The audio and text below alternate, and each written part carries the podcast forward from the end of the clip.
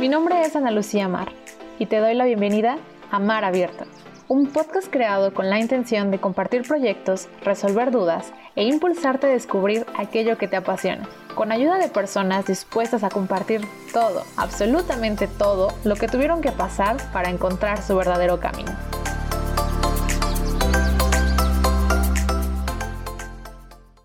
En este episodio platicamos con Miguel Padilla. Él es licenciado en Innovación y Administración de Negocios, es emprendedor social, cuenta con su propio podcast que lo encuentran como Miguel Ángel Padilla, fundador de Eco Aguascalientes, una asociación civil que tiene como objetivo fomentar acciones para la conservación del medio ambiente y actualmente imparte talleres y conferencias. Nos comparte su proceso al entrar en su zona de riesgo y qué le funcionó para romper con las barreras internas. Debido al COVID y a estas videollamadas, sabemos que muchos nos hemos visto afectados y la realidad es que este episodio, a pesar de que lo editamos, claro que tratamos de cuidar el audio, hay algunas veces en las que se puede escuchar un poquito robótico y de antemano les ofrezco una disculpa por esto. He intentado editarlo lo más que puedo, pero bueno, esto ha sido parte de, de esta gran experiencia que ha sido el COVID. Quisiera darte la bienvenida oficialmente a Mar Abierto y a ah, este espacio que hablamos sobre personas que, que estén trabajando de lo que les apasiona. Entonces me gustaría saber cuál es tu pasión. Mi pasión, yo creo que tengo varias pasiones. Me considero una persona multidisciplinaria. Estoy en la parte de emprendimiento social, estoy como speaker, impartiendo talleres también relacionado a todo esto.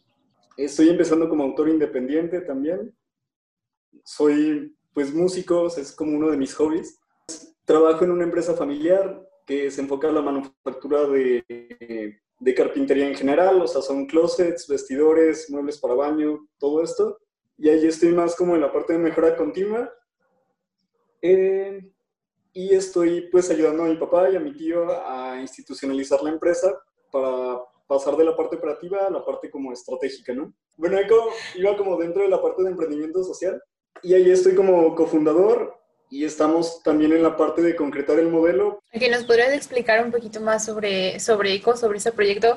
Hace ratito antes de empezar el episodio, platicaba con Miguel y le preguntaba sobre esto porque me llama mucho la atención que estudiando innovación y administración de negocios, cómo conecta esta parte con la ecología, con el proyecto de, de ECO. Sí, siempre he tenido como una pasión muy fuerte con la parte ambiental, bueno, proambiental en la prepa llevé varios proyectos relacionados, llevé un proyecto de azoteas verdes y luego al entrar a la carrera en el reto emprendedor llevé a cabo otro proyecto que era de jardines verticales y siempre tuve como esa espinita, ¿no? De llevar a cabo algún proyecto en la parte de ambiental. Solo que como no había estudiado ingeniería, pues no, que, no tenía la forma como de hacer algo totalmente disruptivo, algo tecnológico, pero me propuse empezar con algo simple irlo moldeando e irle metiendo tecnología e innovaciones más fuertes. Entonces, pues todo eso surge cuando, o sea, llevé una materia de emprendimiento social en el intercambio y ahí fue donde me inspiré y encontré como esa pasión del emprendimiento social. Yo, yo tenía como una idea de lo que era el emprendimiento social, que como que no, no había encontrado una pasión tan en sí en, en esta ramita del emprendimiento, porque no tenía tantas nociones y porque no sabía que también eran modelos como sostenibles, que es la parte de balancear la parte de una misión socioambiental y la financiera, ¿no? De hacerla totalmente sostenible el proyecto, que es de lo que trata el emprendimiento social. Y yo, yo lo confundía mucho con filantropía, que, o sea, la diferencia está en que el emprendimiento social se puede replicar y puedes lograr impacto a nivel internacional. Filantropía, pues simplemente como ayudar a los demás o hacer donativos o, hacerte hacer, o irte a hacer voluntariado, cosas más sencillas, ¿no? Entonces se me hizo como increíble la idea de juntar esta parte sostenible con la parte de ayudar a los demás. ¿Y no te costó, o sea, al momento de, de emprender con ECO o con algún otro proyecto, no, no te enfrentaste a algunos retos o topes que te dijeran así como de, ay, no, ya no puedo hacer esto? Sí, la verdad sí. Bueno, cuando, o sea, el proyecto lo inicié un año antes de graduarme y cuando regresé del intercambio y lo empecé a la parte de la, de la carrera y también estaba haciendo prácticas Coca-Cola, las cuales las odié, o sea, fue como mi peor experiencia de, de la carrera como tal. ¿Por qué? Entonces, fue horrible, o sea, yo no sé, no, no sé qué tengo que la verdad no estoy hecho para estar en una empresa como tal en la que me estén diciendo qué es lo que tengo que hacer. Lo odio, es como algo que odio, de verdad. Entonces me estresa mucho porque es como atenerme a lo que me impongan los demás cuando tienen ciertas reglas que a veces a mí no se me hacen como padres o a, veces hasta son poco éticas eh, y no voy muy acorde a eso. Entonces por eso yo tenía muy presente la parte de emprender porque no quería estar en un puesto laboral como tal. Ahorita lo estoy en una empresa familiar, pero pues es totalmente diferente, ¿no? Porque la burocracia es muy, muy baja en una empresa familiar. O sea, prácticamente no hay como mucha jerarquía. O sea, tú tienes voz y voto, ¿no? En la empresa, entonces, y, te van a escuchar más fácilmente. Ahorita que estábamos hablando de la familia, en uno de tus podcasts estaba escuchando que hablabas sobre cómo puede influir o cómo creemos que influye el nacer en una familia a lo mejor un poquito más estable económicamente o en un nivel socioeconómico más alto, cómo salir de este mindset. Y, híjole, quizás va a sonar un poquito como fuerte, pero ve, por ejemplo, este Diego Dreyfus, no sé si has escuchado de él. Sí, sí, sí. Él, él comenta que viene de una clase media alta. Pero lo que él dice es que él no necesita de haber venido de una clase baja, o sea, socio, socioeconómica baja, como para comprender eh, a las situaciones en las que se enfrentan. Yo tuve la fortuna de, pues, crecer en una familia que está bien económicamente, me inculcaron buenos valores, creo yo, pero he estado en medios, en entornos que son totalmente lo opuesto a lo que yo he vivido y eso me ayuda a empatizar con ellos para darme cuenta de que la situación sí está bien complicada y que las posibilidades de tener éxito pues sí son más bajas pero también lo que comentaba con una amiga ya hace tiempo, si tú le dices a alguien que por el simple hecho de que viene de abajo no va a poder como tener éxito o, tener como una buena estabilidad económica, le estás quitando ese por ciento de probabilidad de que tenga éxito o de que tenga una mejor calidad de vida.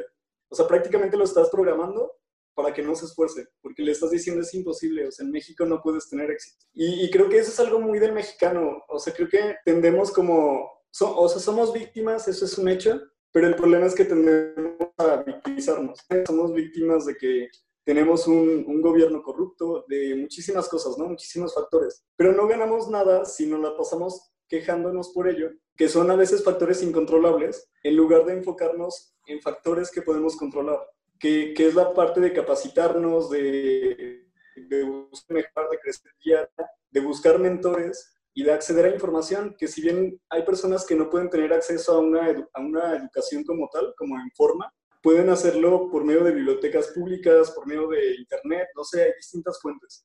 Hasta por medio de otras personas, o sea, la información está latente en todas. Entonces, es más eso, que sí, las, las probabilidades de que tengan éxito son muy bajas, pero hay muchos casos de éxito de personas que vienen desde abajo y que han logrado cosas increíbles, y, y latinos, mexicanos, que, pues que son unos fregones, ¿no? En lo que hacen.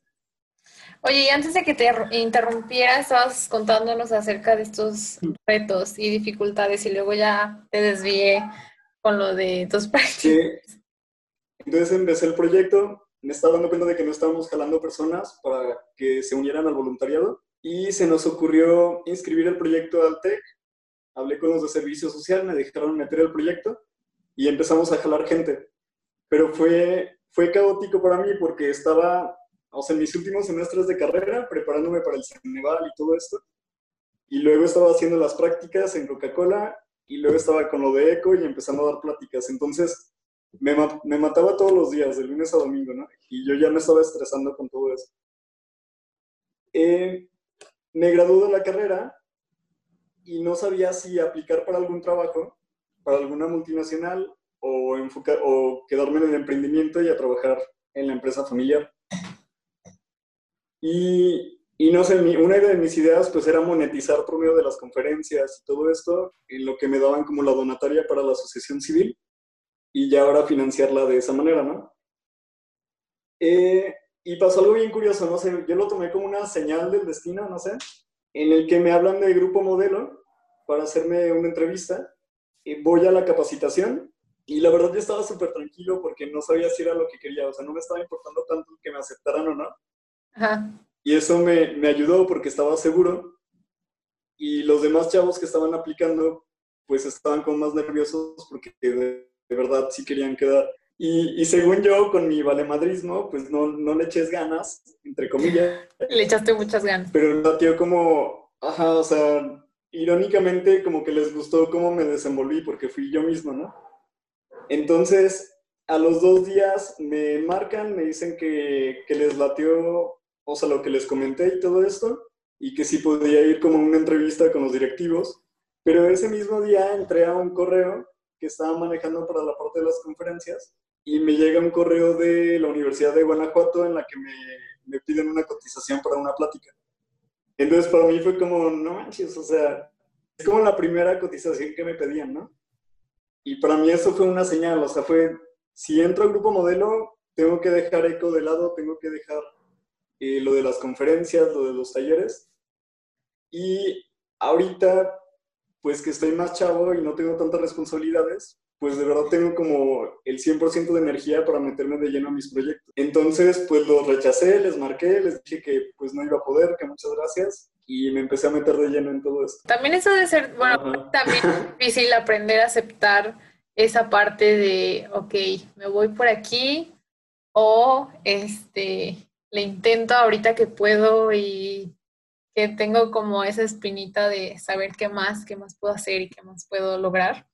Creo que eso está, está muy padre y también es muy valiente, pero da muchísimo miedo entrar como en esta zona de, de riesgo, no sé. Sí, está horrible. Más que nada porque yo creo que se enfrentan con la parte de poner una balanza el dinero y tu pasión.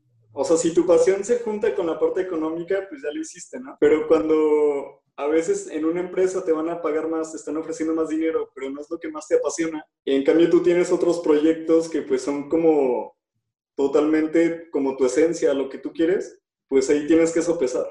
Y es un riesgo totalmente. Pero yo por lo mismo de que pues tengo la, el apoyo de mis papás y todo esto, pues no me fue tan complicado el, el irme por mi pasión. Pero aún así de repente le batallo porque pues estoy pagando el crédito que, que me dio el TEC de Monterrey y todo esto. Y... y ahorita que estabas mencionando de las conferencias, este, ¿no te yo a pesar de que estudio comunicación y así me da pánico a veces hablar en frente de las personas o cosas así, ¿tú nunca tuviste alguno de estos tipos de, pues sí, como de impedimentos de decir, ok, quiero esto, pero mi barrera es también igual de grande? Como que yo considero que desde que estaba en la prepa, eh, me quedé mucho con esta idea de que si algo me asusta, pues la única manera de quitarme ese miedo, pues es enfrentándolo, ¿no? Yo, yo por ejemplo, me considero una persona introvertida.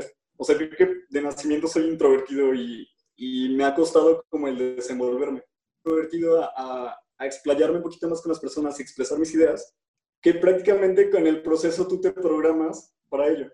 Por ejemplo, yo no puedo decir que nací con ese tipo de competencias, pero las fui como desarrollando poco a poco, por el hecho de que me gusta como enfrentar esos miedos y no me gusta quedarme como con la espinita de lo pude haber hecho, pero por miedo no lo hice. Y, y, te pasó lo mismo porque Miguel Ángel también tiene un podcast. este, ¿no te pasó lo mismo? Bueno, a mí, por ejemplo, yo tengo un trauma con mi voz, no me gusta mi voz, pero tenía la espinita de, ok, quiero hacer el podcast. Pero obviamente, pues, número uno, voz. Entonces, digo, lo estoy haciendo, pero la verdad es que ha sido como una parte muy vulnerable en ese sentido, porque sí es, me trauma mi voz. Creo que, bueno, yo estoy igual, la verdad. O sea, también tengo, tengo el tabique desviado y eso me dificulta como el tener una voz más, ¿cómo se puede decir? Como más también. clarita. Entonces se me dificulta, pero no sé, o sea, al principio en los primeros episodios, de hecho ni me gustaba escucharme. ¿Te das cuenta como de los errores que estás cometiendo? Escucharte después es como afrontar todo eso, entonces es complicado. No sé si te pasó. Sí, claro, y aparte bueno, también hace poquito un amigo me dijo que creo que uno es como su peor crítico, porque sí, o sea, yo me escucho y digo, ay, no, aquí ya dije esto mal, ya pronuncié esto, no sé. Pero pues no hay otra forma de saber que la está regando en eso, a menos de que te critiques. Claro, y, y, yo creo que lo importante es como que no te bloquees. Porque, por ejemplo, cuando empecé como a grabar y todo esto, una amiga a veces me hacía varias críticas, ¿no? Y me decía, es que debiste haber estudiado algo relacionado, o sea, como para que estés más capacitado y todo esto. O deberías tomar un curso de locución. Y, y me di cuenta de que no, no le debes dar como tanta importancia a esos comentarios. O sea, no, no al punto de que te valga madre, pero, o sea, sino saber qué tomar y qué no. Y estar con una actitud positiva. Es como, ok, tienes razón, me faltan este tipo de cosas, voy a buscar la manera de tomar esas herramientas y en los próximos episodios voy a mejorar todo eso. Entonces es, como un progreso gradual y es normal que al principio pues nos sintamos como mal, ¿no? Sí, ahorita que mencionas esto de la crítica, este, estaba justo platicando ya también con otras personas y me comentaban esto, que a lo mejor, que no es justamente hay libros que explican que nuestra cultura no sabe tomar las críticas. Por ejemplo, si a mí tú me dices de, ay, es que si tu voz, pues lo más seguro es que yo al rato me sienta súper mal y no lo tome como algo para practicar. Eso es lo que me ha costado un buen, porque, por ejemplo, en la universidad, en la carrera yo trataba de participar más en clase de... Porque yo sentía que aprendía más si estaba como debatiendo los temas o argumentando con el profesor. Pero pues muchas veces pasa que pues los demás es como, ay, ya va a hablar este güey, ¿no? O ese tipo de cosas. Está, está horrible y, te da para abajo porque te sientes ahora como el teto, te sientes el rechazado.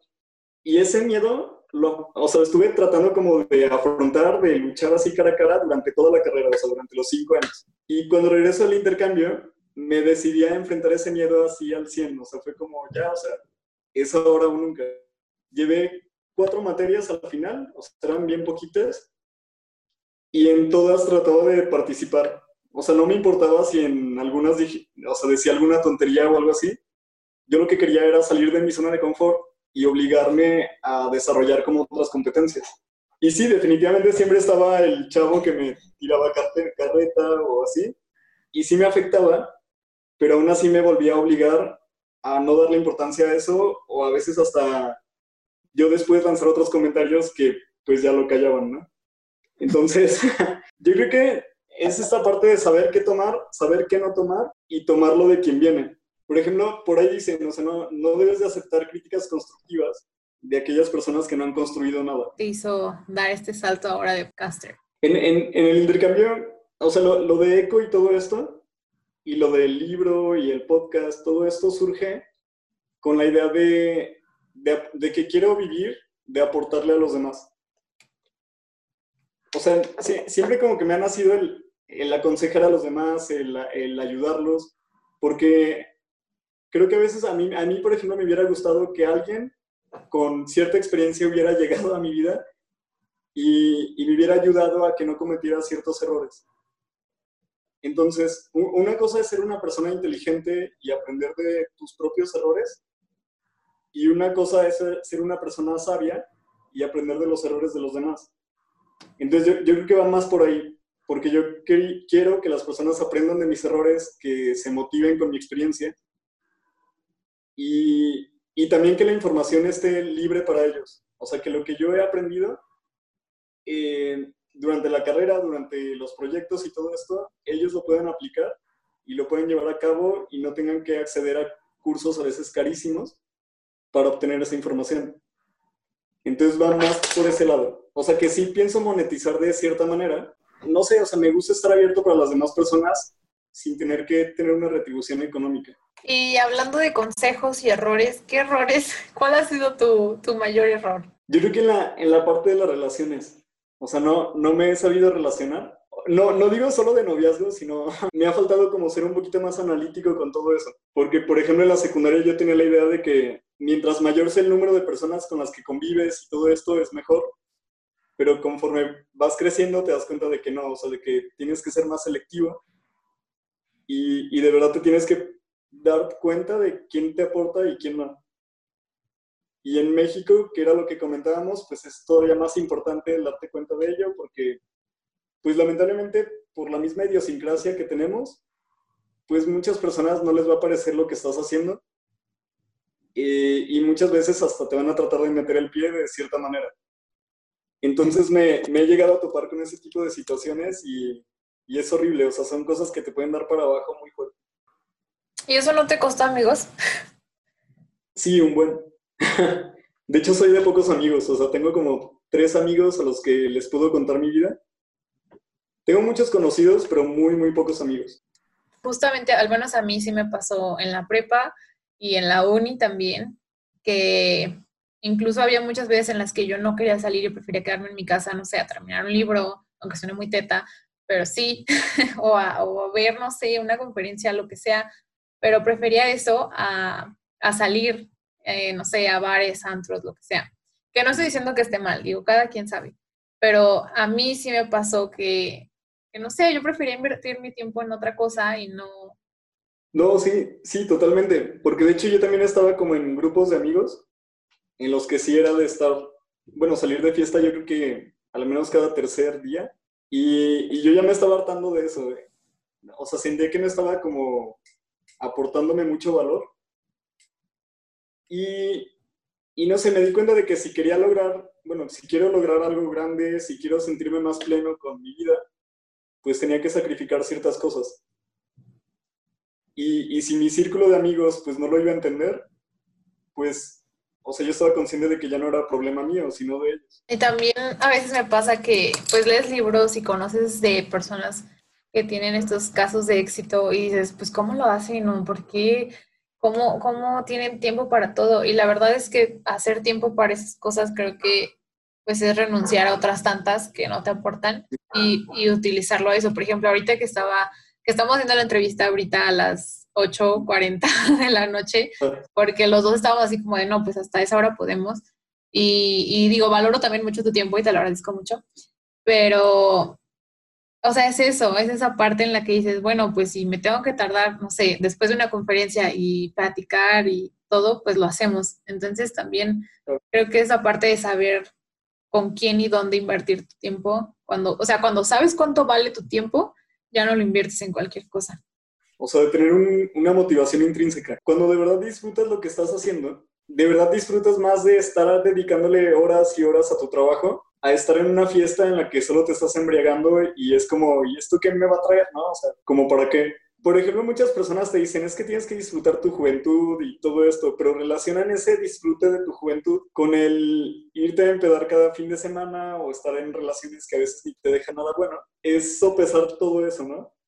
Y estar más consciente de que puedes disfrutar tu juventud teniendo una vida más sana y enfocándote en, las cosas que quieres crear en tu vida. Bueno, ahorita que hablábamos sobre mm, las relaciones, ¿cómo sabes con quién sí puedes eh, hacer las cosas y con quién no. Porque, por ejemplo, también escuchando uno de tus podcasts hablabas sobre, sobre esto, sobre hacer las cosas de manera individual y por ti, para ti, pues que al final eso es, es un proceso individual en tu búsqueda de lo que quieres, lo que te apasiona, pero tarde o temprano necesitas de personas.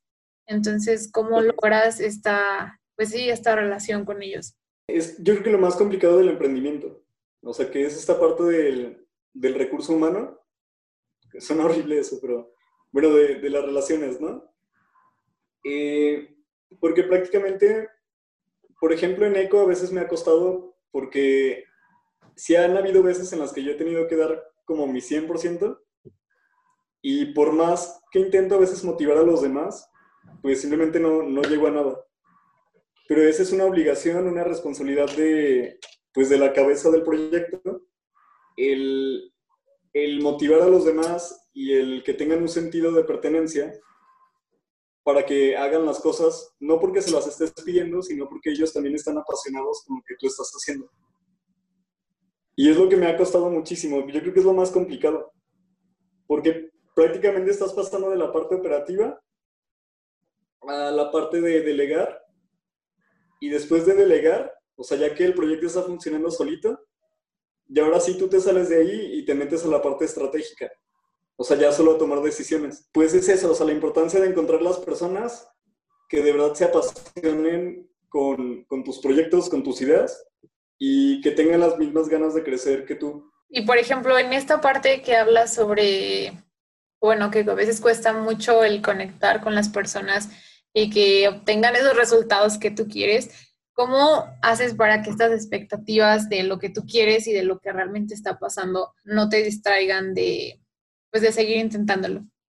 Cuando, cuando empecé el proyecto, quería hacer las cosas muy, muy rápido. O sea, entre más horas le dedicaba, me sentía como más satisfecho conmigo, ¿no? Porque quería avanzar muy, muy rápido. Y hasta hace unos meses comprendí que las cosas de verdad toman tiempo y que no, no es bueno el estarse excediendo tanto porque al final va a ser contraproducente.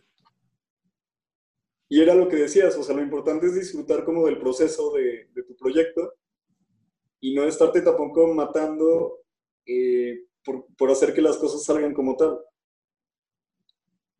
Y, y yo creo que lo que me ha servido es que he llevado varios proyectos a la par. Entonces, si veo que un proyecto pues no está avanzando como quiero, el hecho de que esté avanzando en otras cosas me da una mayor motivación y para poder avanzar en los demás proyectos.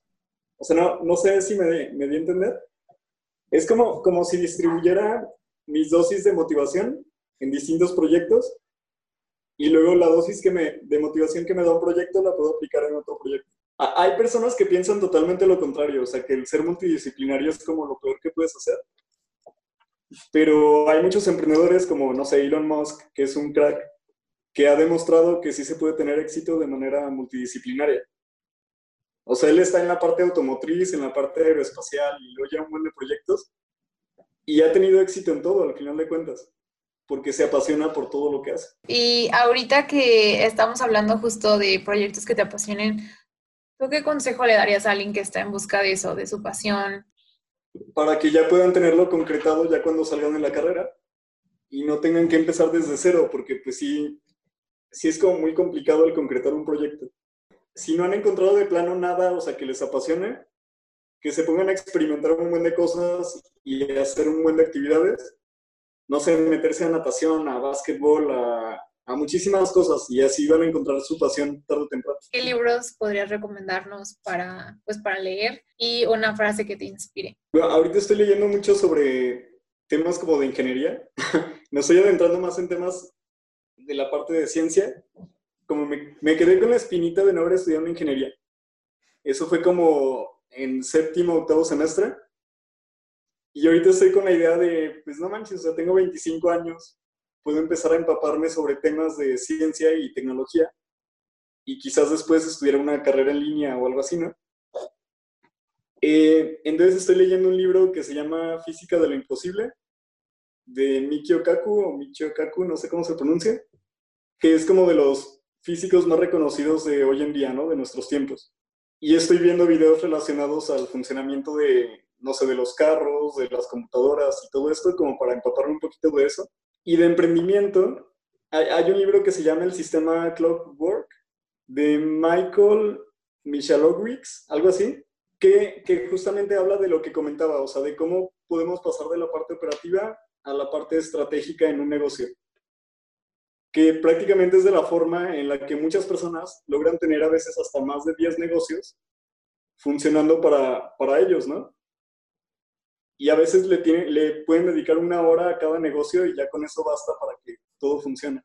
Otro libro, a ver, déjame ver si está por aquí. Hay, hay un libro que se llama eh, Un México Posible. Es del el ex rector del TEC, que es David Noel Ramírez Padilla y, yo creo que es de los libros que más me ha abierto como los ojos, porque justamente te habla como de la enorme desigualdad que tenemos aquí en México y de lo que necesitamos como país para poder pasar de una economía manufacturera a una economía del conocimiento. Y de esta manera lograr una mejor distribución económica. Entonces te, das te da una idea más clara de lo que debería hacer el gobierno para que mejore nuestra situación al final de cuentas, ¿no? Hay una de, de Albert Einstein, es bien conocida, que dice lo importante es no dejar de hacerse preguntas, ¿no?